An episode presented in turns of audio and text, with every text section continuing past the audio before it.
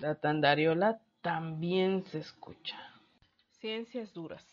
A un costado de mi facultad se encuentra el edificio que alberga las carreras y posgrados de matemáticas y física. Bromeábamos diciendo, he ahí la catedral del conocimiento. Adentro se respira ciencia pura.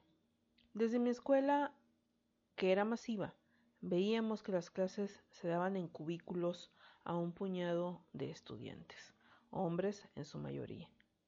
Me asombraban los pizarrones colmados de ecuaciones. Poesía exacta. Surge aquí la inquietud. ¿Es muy difícil para cualquiera dedicarse a las ciencias? En mi experiencia en las aulas de todos los niveles educativos, he de indicar con justicia y rigor que hay una cierta predisposición ante las denominadas ciencias duras desde el nivel educativo básico. El dolor de cabeza de los niños y las niñas sigue siendo, adivine usted, las matemáticas. Empero, los docentes no me dejarán mentir de que siempre se destacan uno o varios educandos con aptitudes para los números y con esa chispa ante las ciencias naturales. La química, la física, la biología y otras.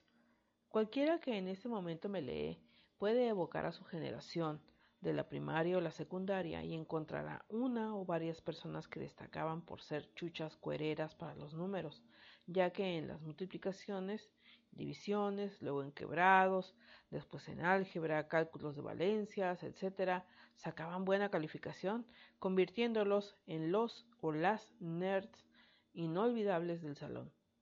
Grandes esfuerzos se han dedicado a promover en la población estudiantil el interés en las ciencias en nuestro país, lo cual ha requerido más inversión y creación de instituciones y programas de educación superior y posgrado que fructifiquen en la generación de más y mejores profesionales tecnológicos y científicos como el Instituto Politécnico Nacional, que para el próximo ciclo escolar ampliará 10.85% su matrícula para sus 53 carreras de ingeniería y ciencias físico-matemáticas, 24 en ciencias sociales y administrativas y 19 en ciencias médico-biológicas.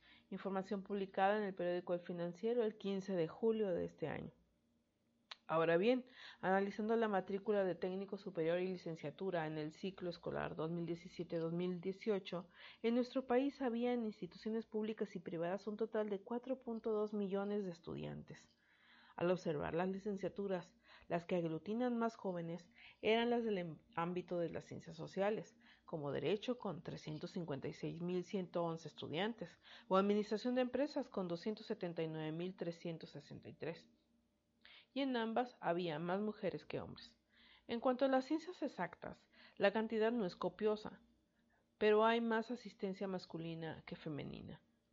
En ingenierías mecánica, eléctrica, electrónica y química albergaba 180.886 estudiantes. En matemáticas, un total de 10.002. Ciencias de la Tierra con 11.128 Física y Astronomía 6.846. En Innovación en Tecnologías de la Información y Comunicación 6.291. Y en las Ciencias de la Salud había 137.187 estudiantes de medicina, el 55.2% de mujeres y 44.8% de hombres. Datos del Anuario Estadístico de Educación Superior de la ANUIES Además de la capacidad individual hacia lo abstracto, también hay una brecha de género que, aunque como indican los datos de la NUYES, se evidencia la tendencia de ser más incluyente, con más mujeres accediendo a la educación superior y los hombres incursionando en otras disciplinas. Asimismo, hay crecimiento en matrículas de carreras de ciencia aplicada, en ingenierías nuevas y sofisticadas como biotecnología, nanotecnología, telemática, mecatrónica, robótica, etc. Vivimos tiempos tan fascinantes como desafiantes, pues estamos tocando umbrales o puntos de inflexión en diversos aspectos de la vida en la Tierra.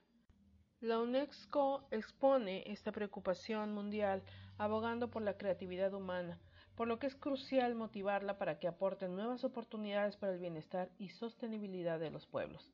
Ahí es donde inciden las expectativas, las ciencias aplicadas a tecnologías convergentes en campos ambientales, energéticos, médicos, manufactureros, entre otros muchos, y en aproximación con las ciencias sociales y económicas.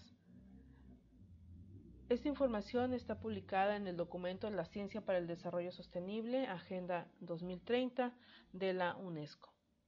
En estas encrucijadas hay casos como el de la India, que motiva a los educandos de nivel básico en las ciencias con la participación de estudiantes de matemáticas del Indian Institute of Technology de la ciudad de Madras, que acuden a 17 escuelas cercanas al campus, lo cual les agrada.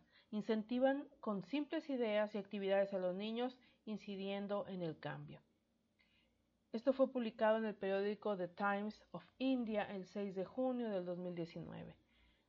Siendo el segundo país más poblado del mundo y con problemáticas demográficas y medioambientales profundas, tiene una economía dinámica y competitiva, sobre todo en materia tecnológica, un ejemplo mundial. Italy.